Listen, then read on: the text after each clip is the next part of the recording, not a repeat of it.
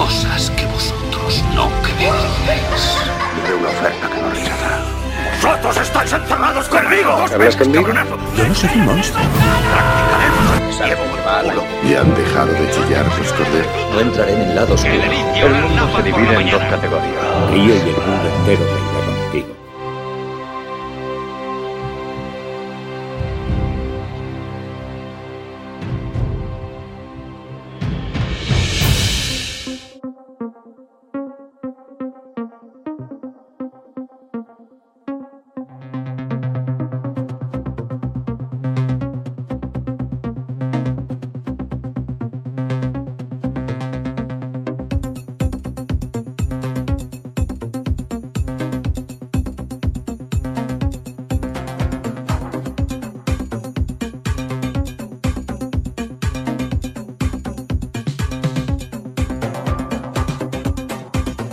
¿Qué pasa, cineactualeros amantes de Watchmen? Ya estamos por aquí de nuevo para comentar el episodio de esta semana de la serie de HBO y Damon Lindelof.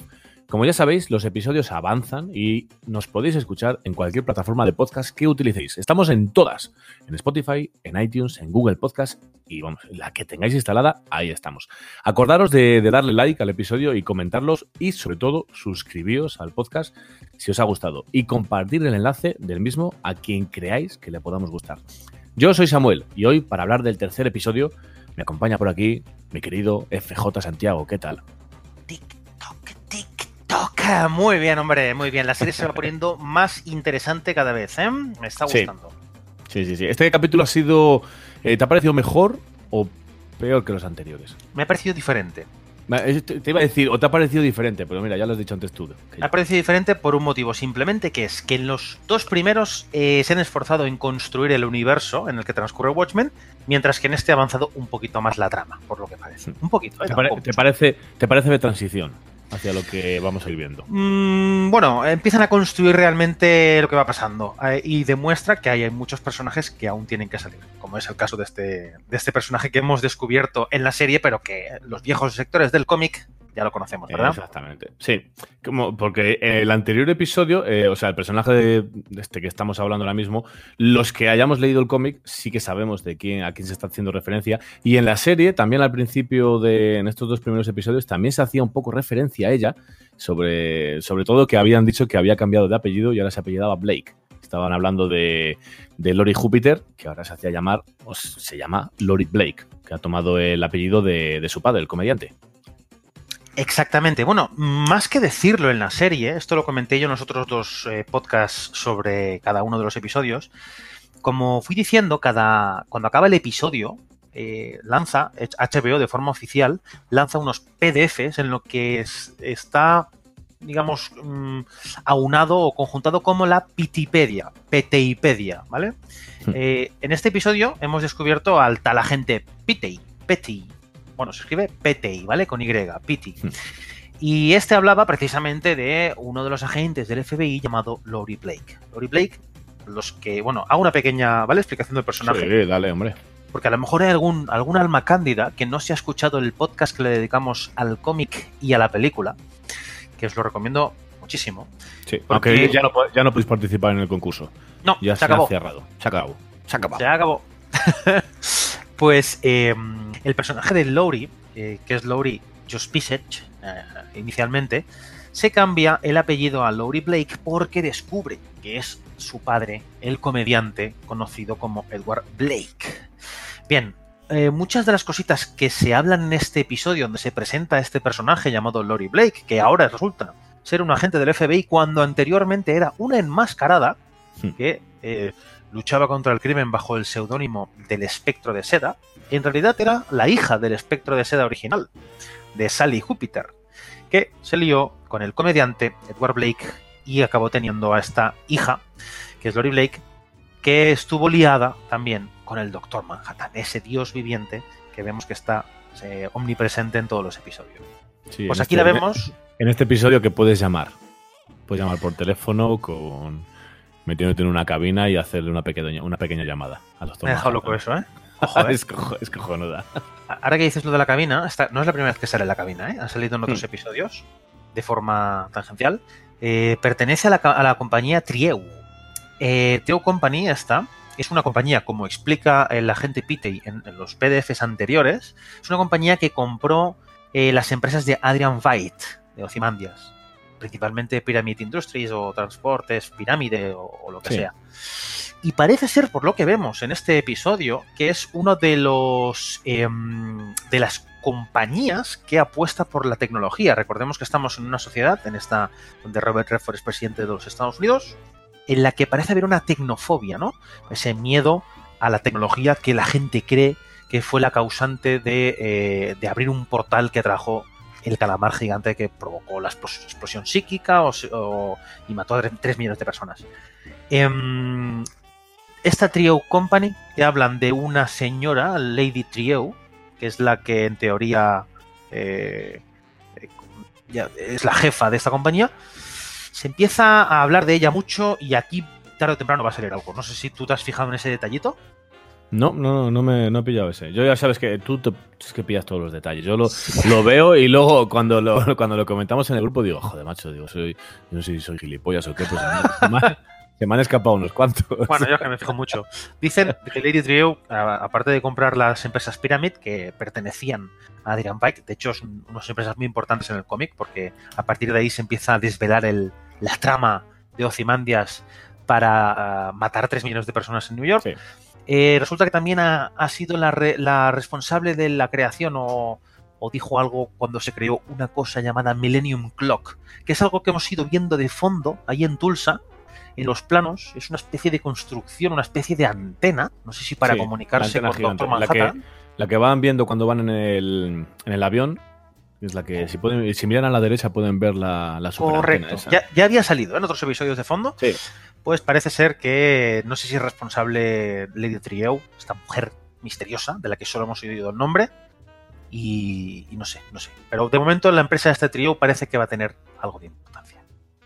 Pues sí, sí, tenemos un teléfono para llamar a Doctor Manhattan en. Marte. Parece que le Manhattan. dejas un mensaje allí en el buzón y él, si le da la puta gana, te responde. Y si no, pues pues te deja en, en visto, te deja con doble, doble check, ¿no? Así, tic, tic, Sí. dos tics. Me hace gracia porque, bueno, me resulta, me resulta curioso el inicio de cada episodio. Porque no tiene, no tiene intro. Igual que, por ejemplo, Westworld eh, tiene una, una intro curradísima. Esta serie no tiene intro. Lo que vemos son las imágenes de. O sea, el nombre de Watchmen, que aparece cada vez de una forma. Y aquí es como asemejándose la. como si, si pulsaras un, un teclado numérico. Sí. Sí. aparece. To- Van, van quitando W, M. A, eh, Sí, me resulta súper sí. curioso que no tenga intro, pero que juegue con esa, con esa forma con el título. Sí, yo lo agradezco, ¿eh? Que, que quiten las intros porque a veces me resultan pesadas. Sí, a mí me gustan mucho las intro, macho. A ver, en el caso de Juego de Tronos o de Westworld me molan, porque mola mucho la música y todo, pero a veces yo creo que se tiende cada vez más en las series a que la intro desaparezca, no sé si te has fijado. Por ejemplo, en Fargo, por decir algo, o en, no sé, en Perdidos, era Sí. pues algo, simplemente aparecía el nombre y se acabó. Yo lo agradezco. ¿eh? Sí. Sí, sí, sí, sí. Bueno, además luego te dan la opción de, de omitirlo y demás. Oye, ahora que comentas Fargo, ¿quién es Lori Blake? Lori Júpiter es la mamá, la mamá, ¿no? De, de la segunda Sí, no. temporada. La, la mamá de la segunda temporada de los hermanos Gerhardt. Eh, exactamente. la cabeza de familia de Fargo. Es una actrizaza. Sí, sí, sí. Jean Que si no habéis Smart. visto, Jean Smart. Si no habéis visto Fargo, también aparece en Legion. También aparece en Legión, es verdad. Es la, bueno, la, la, la jefecilla de allí. Sí. Bueno, sí, sí, sin desvelar más. Y, Nada. y también resulta que yo la conocía antes de todo esto por la serie 24. Hacía la esposa del presidente Logan, que hacía también un papelazo que no veas. Yo, para mí, siempre, siempre será la, la- la esposa del presidente Logan. Pues eh, ya os digo, este episodio parece ser la presentación de este personaje súper importante. Me encanta, me encantan los cojones que tiene la tía y Sí. lo lista que es. Porque la tipa llega a Tulsa, eh, dice, bueno, tú eres Looking Glass y tu nombre es... eh, ¿Qué prefieres, que te llame Wade o Tillman? Eh, tú eres la Sister Knight, tú no sé qué... O sea, lo tiene todo controlado. Otra cosa que me resulta curiosa es que el personaje con el que, va acompañando dice, mira, eh, me he traído aquí el antifaz por si tenemos que taparnos. Dice, no, no es, para, no es para eso. Pero me resulta curioso que los policías que vienen de fuera, en este caso el FBI y demás, no necesiten ir tapados.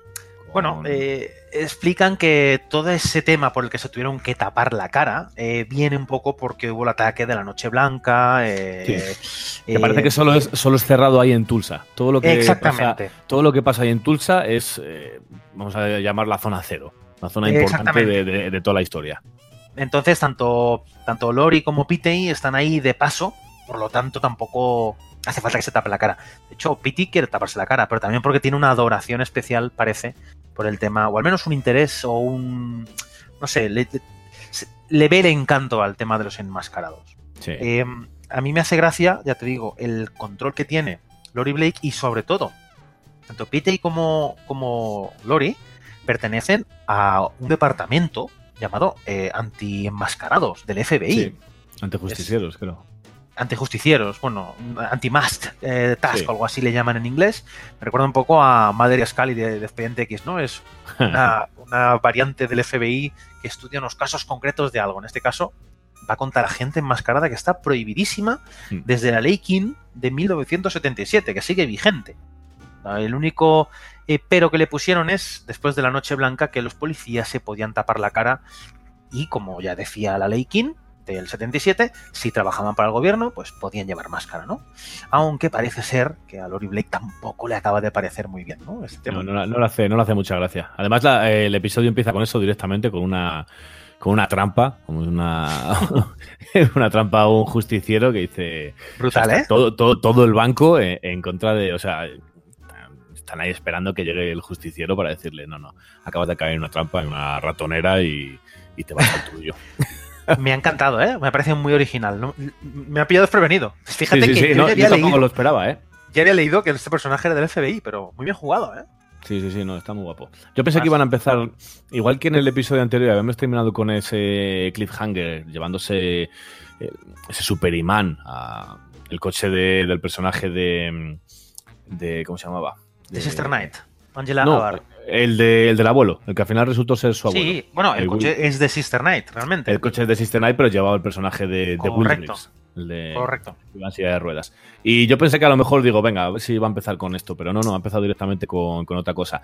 Aunque luego, al final del episodio, sí Acaba. que, sí que se hace referencia otra vez a- al coche. Con ese cliffhanger que ha, que ha terminado el segundo episodio, te terminan un poco el tercer episodio otra vez con ese cliffhanger. Exactamente. De hecho, ¿no? El, el- el segundo episodio y el tercero acaban con la misma imagen, pero el proceso inverso, ¿no? En el segundo episodio se llevan el coche y en este tercero lo devuelven, vamos a decir, ¿no? ¿Quién, lo- parece quién lo devuelve? ¿Podemos, ¿Podemos decir quién lo devuelve? ¿Quién lo devuelve? ¿Tú, ¿Tú quién crees que lo devuelve? Eh, por la risa de Lori parece Doctor Manhattan. Sí, ¿no? Tampoco me cuadra mucho porque no se lo lleva Doctor Manhattan. No se lo lleva el Doctor Manhattan, pero, pero puede ser que sí que haya hecho que aparezca ahí el. Hombre, tiene que tener algo porque si no, no empezaría el episodio hablando con él, contándole ese, ese chiste que, que, que te acompaña durante todo el episodio. Y luego al final de- del episodio aparece el coche y, y Sí. les- vamos, deja caer- lo deja caer ahí. Pero tú, cuando mira, cuando mira a Lori arriba, Sí. ¿no, te, ¿no te parece que hace el mismo efecto que cuando llega en la película de Zack Snyder, cuando llega a Marte? Que hace así como una especie de, de halo alrededor según llega. Puede ser. Hombre, y, y muestra que parece ser el planeta rojo, ¿no? Parece ser Marte. Vamos, Sí. la referencia es clara. Yo me, yo me he ido más a, la- a ese efecto que hacía en la película de Zack Snyder y he dicho, vamos, tiene que ser el Doctor Manhattan. Además, luego se, se ríe, se ríe Lori y demás. O sea, Correcto. Por la risa de, de Lori tiene pinta. Por cierto, antes Sí. de seguir con el tema del chiste que has dicho muy bien dicho. sí. eh, ya nos hemos ido directamente al final del episodio. Sí, no, pero bueno, vamos a volver. Sí. El tema, pregunto yo, ¿eh? El tema de Hmm. que el personaje del chiquillo este negro, que ahora es un abuelo, Will Reeves, Will Reeves. ¿es que el apellido Reeves y que vaya en silla de ruedas, como Christopher Reeves, el actor que interpretaba a Superman, ¿hay alguna referencia o es cosa mía? Hostias, yo creo que, que es cosa tuya. Digo yo, ¿eh? No sé. ¿Vale? Que me parece mucha casualidad. Son, es- son dos personajes, bueno, uno un actor que va en silla de ruedas que ha, que ha interpretado a un superhéroe. No sé, podría ser, podría ser. Ahora, ahora es cuando llega, cuando llega Dani y dice, ¿ves? Otro guiño, que, que esta, esta serie se, se- está plagada de guiños, pero no, no, no, no avanza. Está Pero sí, sí. plagadísima, plagadísima. Pues una cosa muy interesante de, de todo el episodio, como tú me acabas de decir muy bien, es que Lori Blake está explicando un chiste de principio a fin. Hmm. Esto es muy interesante porque resulta ser que Lori Blake, que parece ser que se llama la comedianta, es hija de su padre y su padre es un comediante. Y como comediante se dedica también a explicar algún chiste de vez en cuando. Incluso Rorschach habla de, de un pequeño chiste. ¿Podríamos poner el corte de la película de Zack Snyder del chiste que explica... El chiste, el chiste de Pagliacci, ¿no? ¿Sí? ¿Lo ponemos? Sí, claro. Venga, venga, vamos dale. a poner para poner un poquito en contexto al, al oyente. Dale. Una vez me contaron un chiste. Un hombre va al médico y le dice que está deprimido, que la vida es dura y cruel. Dice que se siente solo en un mundo amenazador. El médico le dice, el tratamiento es muy sencillo. El gran payaso Pagliacci está en la ciudad. Vaya a verle. Eso le animará. El hombre rompe a llorar. Pero doctor, le dice, yo soy Pagliacci. Es un buen chiste. Todo el mundo se ríe. Se oye un redoble.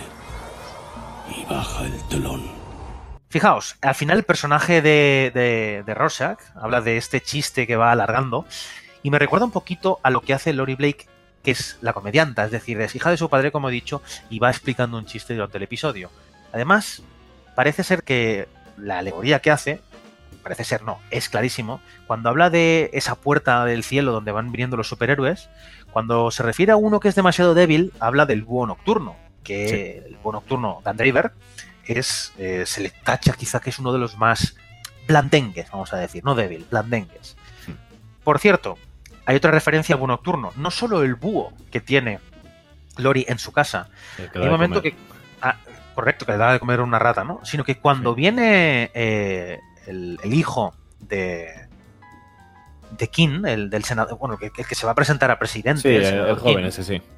Cuando llega, le dice: Si haces la misión en Tulsa, yo puedo eh, perdonar a quien me dé la gana. ¿A qué se refiere con eso? Eh, Nocturno está en la cárcel desde hace bastantes años. Lo que está diciendo King es que si eh, Lori accede a trabajar con él, resulta que. Y, él llega a la presidencia, el, senador King llega a la presidencia, podría liberar a eh, el búho nocturno del cual está enamorado Lori eh, Blake. Ahí está la primera referencia. No sé si también te has quedado con eso. Sí, sí, sí, sí, con eso sí. El segundo personaje que llega ahí al cielo en el chiste es Ozymandias, que dice que todo lo contrario es demasiado duro. Mata a 3 millones de personas en, en Manhattan, ¿no? Perdón, en New York. Y el tercero que llega es Manhattan, ¿no? Que dice que, bueno, como que pff, da igual pase lo que que le- pase. sí, te, te da igual la humanidad, te, me, da, me da igual todo, porque Exacto, estamos hechos todos de, la- de las mismas partículas y, todo. sí, sí. Exacto, la- un cuerpo vivo y un cuerpo muerto tienen el mismo número de átomos y total, Sí. da igual todo. Y aquí aparece la sorpresa, ¿no? Que aparece la tía que enlaza con el primer chiste, que parece truncado, pero en realidad está todo bien hilado, donde parece ser que una niña, que suponemos que es la misma Lori Blake, después de que su padre, ese albañil que ha construido esa barbacoa perfecta, eh, bueno, pues eso, ¿no? Lanza un... Desde cuando es pequeña, lanza ese Ladrillo. ladrillo que en el futuro acaba reportando algún bien. Bueno, no sé exactamente a qué se refiere con toda esta alegoría del, del ladrillo, pero quiero imaginar que es como un plan muy bien hilado que a Lori Blake le, le reportará algún beneficio en el futuro. No sé si tú lo has Sí. entendido de Sí, forma. al final, yo lo he entendido más así como todo. O sea, toda consecuencia tiene su. O sea, todo acto tiene su consecuencia. O sea, todo lo que vayas a hacer en un principio te puede repercutir en ese posible futuro. O sea que sí, no sé, no sé en qué momento podrá cobrar sentido, pero yo lo, yo lo, yo lo así. Puede ser. Yo sí, yo creo que también pueden ir por aquellos tiros. También hay una cosa que debemos ya saber a estas alturas con Damon Lindelof, el, el guionista de la serie y creador.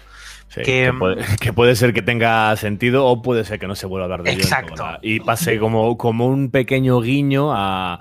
Yo creo que sí, al, tanto al cómic como a la película, y digas, pues mira, es verdad, en la, en la película contaron el chiste, en, el, en la novela gráfica también, pues eh, yo aquí Correcto. quiero, quiero mi momento de, de chiste y lo voy a hilar así. Que bueno.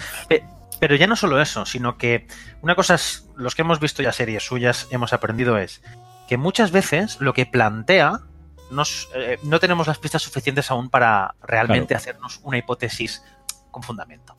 Hasta aquí unos episodios a lo mejor no podremos realmente decir qué está pasando. Ahora mismo nos ha dado una pisada muy, muy gorda y no creo que podamos afinar, vamos. No, pero si no afinamos. Yo creo que ya tenía que. Estamos casi en el ecuador de la serie, ¿eh? Nueve, nueve episodios eran al final. Bueno. El de, la, el de la próxima semana, el cuarto. Hemos acabado el primer tercio, justamente, Sí. ahora mismo. Exactamente. A mí, además, hay una cosa que. a- Esta serie me está gustando a mí, ¿eh? pero hay algo que. mm, Esto lo hablábamos, me acuerdo, cuando hablábamos de Fargo y sobre todo cuando hemos estado este año hablando de Dark, de la serie alemana de Netflix Dark. Y es que creo que, para mí, ¿eh? personalmente, el modelo este de series en los que vas planteando dudas y, y las planeas resolver a largo plazo o no resolver, para mí está quedando anticuado. Porque hay cosas antinaturales. Eh, cuando dos personajes se unen y sabes que tienen cosas que, que- que decirse, cojones, que se las digan. Son Dark pasaba. Hab- Había dos personajes que tenían una movida detrás que no veas y en cuanto se juntaban, que lo buscaban, se lo decían y decías, joder, bien. Van a, lo que tienen que ir, ¿no? En esta no veo eso. No veo eso aún. No sé si a ti te pasa. ser. Sí, puede ser que a lo mejor tarde bastante, parece. Pero bueno, eso al final es. eh, al final lo de verte los episodios una o sea, una, una semana y otra, a lo mejor sí que no, no notas esa diferencia de verlos totalmente seguidos. O sea, porque Dark, tú, a lo, tú a lo mejor te la viste en dos días. Dark me pega una buena maratón, sí, sí. Claro. Pero igualmente, cuando veías los personajes que decías, ostras, el personaje A y el B tienen un movidón. Y dices, ostras, seguro que solo se cuentan en el último episodio y se medio dicen las cosas. No, no, aquí, tal cual empezaba la serie, se encontraban ese personaje A y B y se decían en la movida que tenían. Sí. En otras series, como por ejemplo las que dirigen este hombre de las que crea Damon Lindelof, parece ser que los personajes aún van a tardar un poco, ¿no? Hmm. Como Bueno, hay una, hay un pequeño dato, una, una especie de. Cuando encuentra el, el traje del Ku Klux Klan, Sister Knight, ahí en el segundo episodio, eh, en este ya se hace referencia directamente. Y ya le dice Lori a- al personaje de Sister Knight: eh, ¿Qué ha pasado con el.?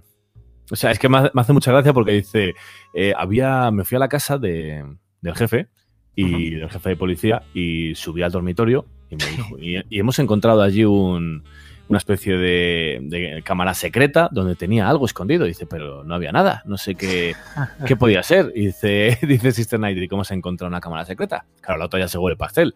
Y dice, me, me resultó súper curioso porque dice, es que cuando, cuando murió mi padre, también encontramos un Eso, eso. el cubículo con, con algo. O sea, que posiblemente, ¿qué, qué encontraste ahí? No sé, dímelo tú.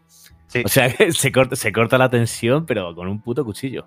Sí, porque además eh, Lori Blake, bueno, el cómic de el cómic de Watchmen empieza con la muerte del comediante que es el padre de Lori Blake y inmediatamente después Rorschach encuentra el armario donde está la ropa secreta, ¿no? Eh, si uno ha leído el cómic, lo primero que puede pensar es que el traje de Jude Crawford, el personaje interpretado por Don Johnson, tiene ese al- alter ego donde es un eh, un, ya no solo un miembro de Ku Klux Klan, sino un alto miembro, un alto rango de Ku Klux Klan, porque lleva su placa tipo de sheriff y tal. De hecho, en otro de estos PDFs se habla, eh, hay una carta como escrita por el senador King, el King, el padre, el que puso la norma, la ley en el 77 para en contra de los vigilantes enmascarados, en el que más o menos lo que se deduce, por no decir mm, claramente, es que el senador King era de Ku Klux Klan y le pasó el relevo a eh, Jude Crawford, que si no era su hijo, algo tenía que ver con él. Era un ahijado o un apadrinado. Em, además, lo explica de una forma muy curiosa y esto enlaza con el episodio anterior, el segundo. Habla de que una forma de pasar el legado de ese alto rango del Ku Klux Klan es pasar el cuadro donde hay cuatro eh, jinetes comanches en- pintados por George Catlin, que era un pintor que ya comentamos en el podcast, podcast anterior, del siglo eh, XVIII creo que era, o XVII, y eh, que esa- ese cuadro, poseer ese cuadro, significaba que te habían como pasado el testigo de ser un alto rango del Ku Klux Klan. Ese cuadro está en casa de Jude Crawford, igual que el traje de Jude Crawford de Ku Klux Klan. Por lo tanto, de primeras hay dos opciones. Opción primera, Jude Crawford, el sheriff de Tulsa, interpretado por Don Johnson, es un miembro, o era antes de morir, un miembro activo de Ku Klux Klan. Y segunda opción, se le pasó el testigo, pero no llegó a hacer, a practicarlo, vamos a decir. ¿Y no te, no te parece una tercera opción por ahí? ¿No te- Pues sería la tercera. La tercera que el, creo que yo ya lo comenté en el anterior, ya no me acuerdo, Pero claro, al final, si quieres destruir algo, tienes que hacerlo desde, desde el propio interior, desde los cimientos. O sea que puede ser que a lo mejor es para. Claro, aquí nos están dando a entender que, que el personaje de Hugh Crawford sí que pertenece a. Sí, ahora mismo Ku es lo, Klan. es lo que Ahora te es- están haciendo entender, sí. Exactamente, ahora te están dando a entender que es el personaje, pertenece al Ku Klux Klan y no hay más. Pero puede ser que dentro de unos episodios nos demos cuenta de que ha sido el propio personaje el que se ha querido infiltrar poco a poco. Al final esto es como un infiltrados de, de Scorsese Sí. Para derribar desde dentro todo lo que lo que, lo que aquí puede conllevar la, la caballería, el Ku Klux Klan y, y demás. Yo esa Podría sería ser. mi tercera opción. Podría ser. Esto, desde luego, ahora mismo no tenemos pistas Claro, para, claro, no, no, para nada. para trabajar. O sea, todos son hipótesis. Ahora mismo no hay nada que digamos, sí, parece ser que va a tirar por aquí. No, sin más. Pues eso, se desvela un poquito de Hugh Crawford que hace su última jugada maestra, ¿no? Salvando a todo el mundo del atentado del, del terrorista del séptimo de caballería. Que por lleva. cierto, hacen una referencia. Eh, est- están hilando con cosas que vamos diciendo aquí en el podcast de cine actual. Dijimos que uno de los, de los motivos que, de los que coge el nombre el séptimo de caballería de Seventh Cal- eh, Cavalry es por el general Custer de la, en la guerra eh, civil americana. Y de hecho, el propio agente del FBI, que parece ser el que pilota allí, eh, que, el jefe del FBI, dice algo, algo, algo del general Custer. O sea que realmente sí que parece que esta, esta asociación de, de, de racistas o supremacistas tienen que ver con, con todo este tema que hablamos en el otro podcast de, de, de la guerra civil. Sí. Irá, irá cobrando importancia seguramente. Sí. Otro, otro del que no hemos hablado todavía es Ozymandias, que yo cada vez que sale digo, pero qué cojones, ¿dónde, dónde ostras estás? Ahora ya sabemos más o menos dónde, no sabemos dónde, en qué, mo- en qué sitio está, pero sí sabemos dónde se encuentra. Que ya he- ha hecho ahí como un pequeño pacto con alguien para estar escondido. Ah, a ver qué has entendido tú. Explícamelo. Yo- porque porque yo- yo tengo mi teoría. Sí, yo he entendido que, que ha llegado a un acuerdo con alguien para, para estar en esa zona, ¿vale? Con ese. ¿Cómo se llama? ¿Cómo, cómo lo llamaba? The Game Warden, que sería como el... Claro, es que la palabra game en inglés tiene un doble significado. Tiene la- el significado de juego y tiene un significado como de presa, vamos a decir. Como el vigilante de la presa o el vigilante del juego. Sí. no Vale, sé yo- a qué se refiere.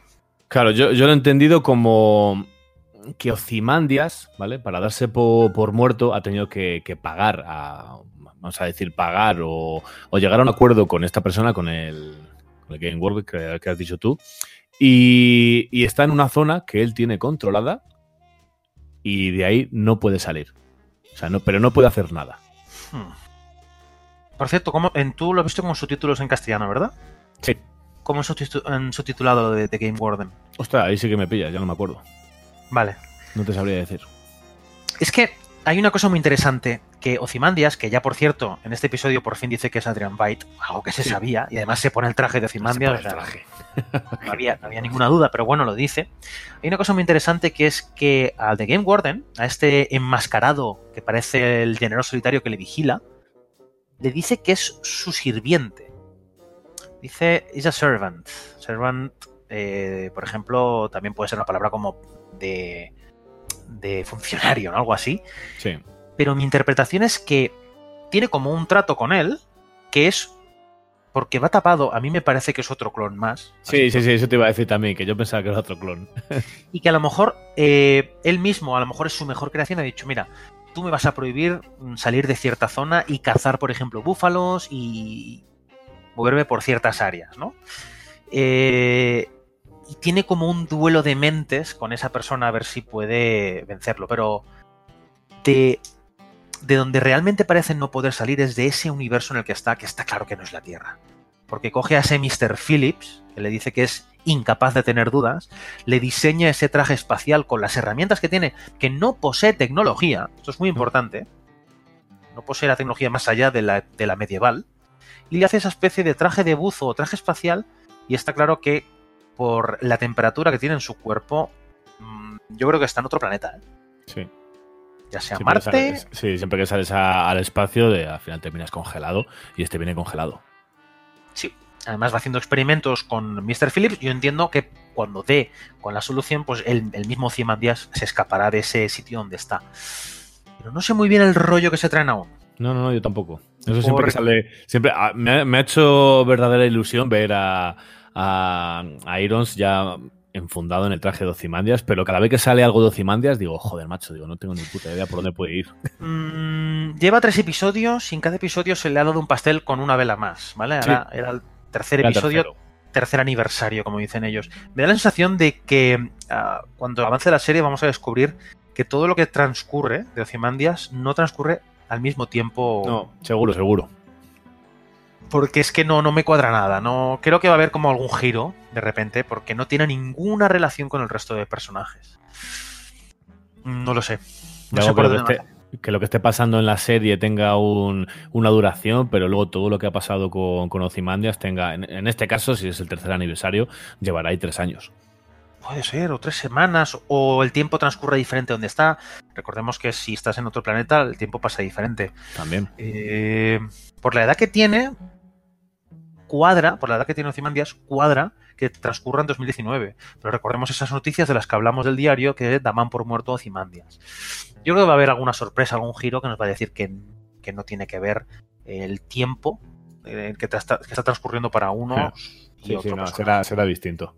Luego vemos que, por cierto, este Game Warden, este vigilante de- del juego o de la presa, tiene un, un emblema. Y ese emblema es dos calaveras, o sea, dos tibias con una calavera. Sí. Eh, Eh, algo de lo que hablamos largo y tendido en el podcast de Watchmen, donde hablábamos que era un símbolo recurrente, ¿no? Que era la muerte, los piratas, etcétera, ¿no? La muerte que viene. todo- sí, todo lo del navío negro y demás. Sí. Por cierto, el navío negro, que es como se llama el hotel donde va, donde va Lori y Pity. Sí.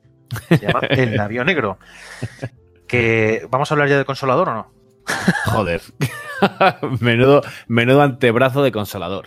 Yo pensaba, yo, pensaba que estaba abriendo la maleta para sacar un teléfono, ya que al principio del episodio estaban hablando de un teléfono y demás. Yo digo, será un- uno de estos que, claro, pero fíjate cómo se me había ido a mí la pinza. eh, esto me pasa a mí por ver Boardwalk Empire, eh, que al final es de los teléfonos de los años 20 y demás, que, que te lo ponías uno en, un, en la oreja y el otro te lo acercabas a la boca. Pero ya cuando vi, cuando vi los huevos, eh, dije, creo que Este no. Digo, creo este que no te lo acercas, no te lo acercas a la oreja. esto te va a acercar a otra parte. Me Pero parece sí, sí. espectacular. Qué guapo, joder. Además, eh, es importante, ¿no? la, la broma aparte de, de consolador enorme, Sí. enormísimo de Doctor Manhattan. Eh, me resulta curioso porque en teoría Lori Blake en el 1985, que es cuando acaba la historia del cómic, allí está enamorada de Dan, Dan Draver y pasa totalmente del Doctor Manhattan, pero aquí parece ser que no pasa tanto del Doctor Manhattan, parece que le añora bastante. Sí.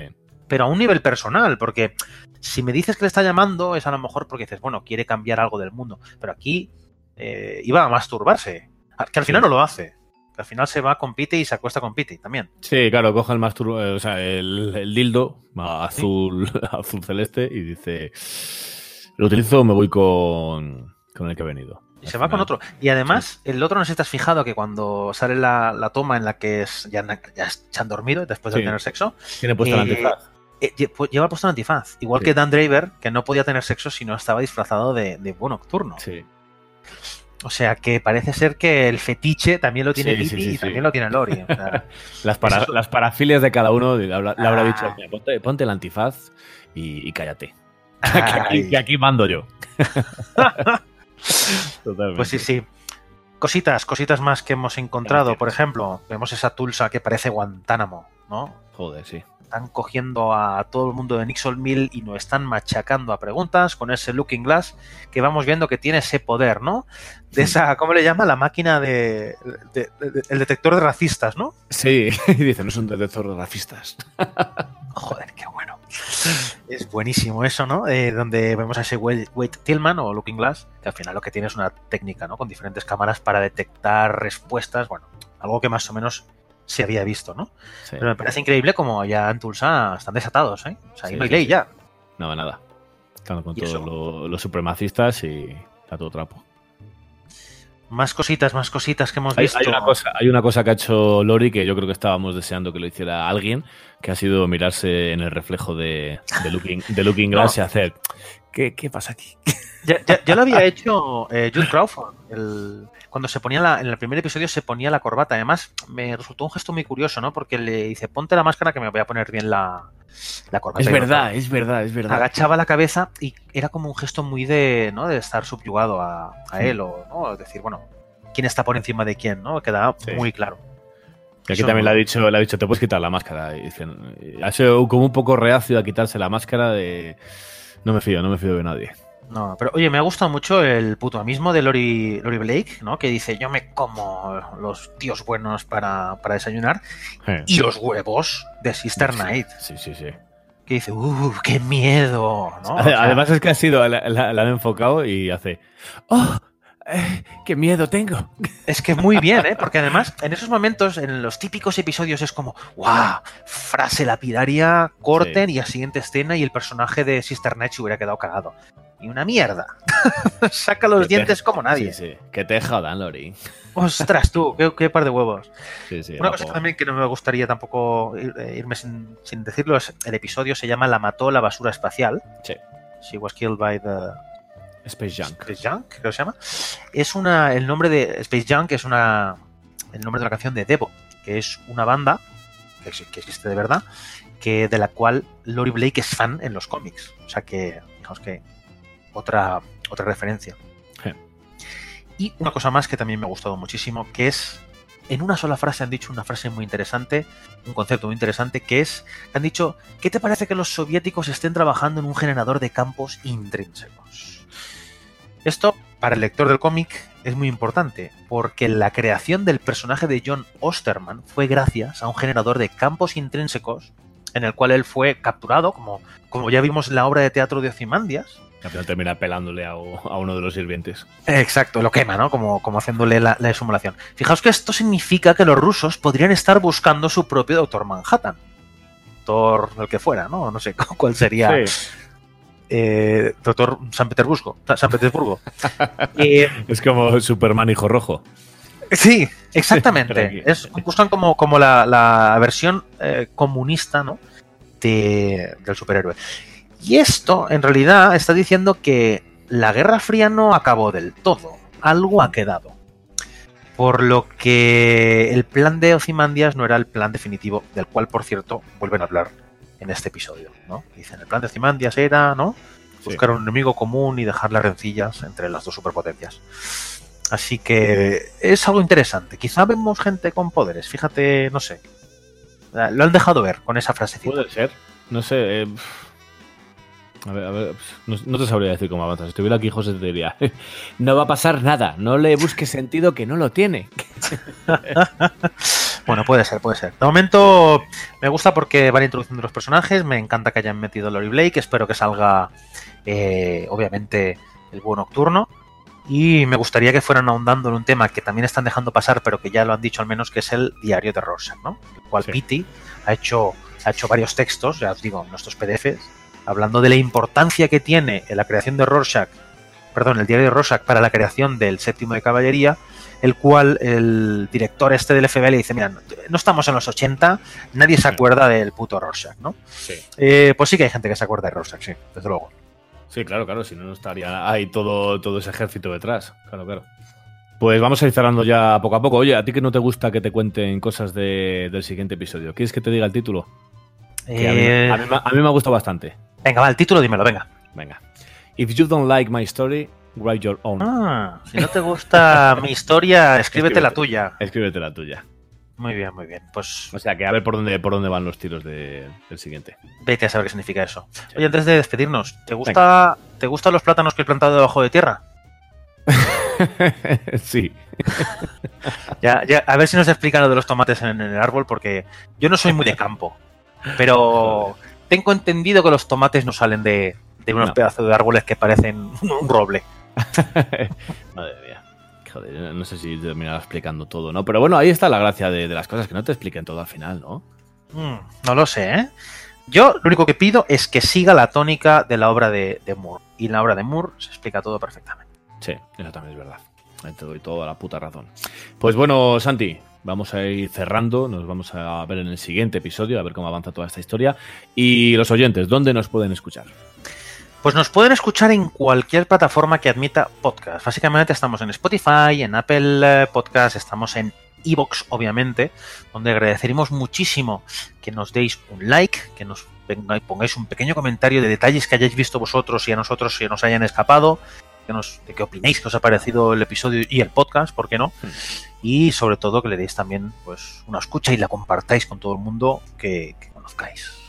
Exactamente, que eso es importante. ¿eh? Si veis, a lo mejor no habéis visto un estreno que, comentamos o, o, simplemente a lo mejor no estáis, no os gusta lo que estamos hablando, pero conocéis a alguien que le pueda gustar, le copiáis el enlace, se lo mandáis. Oye, mira lo que hacen estos chicos, que si os gusta, pues adelante. Otro nuevo oyente que. Y la familia de Cine Actual es súper grande y todos sois bienvenidos.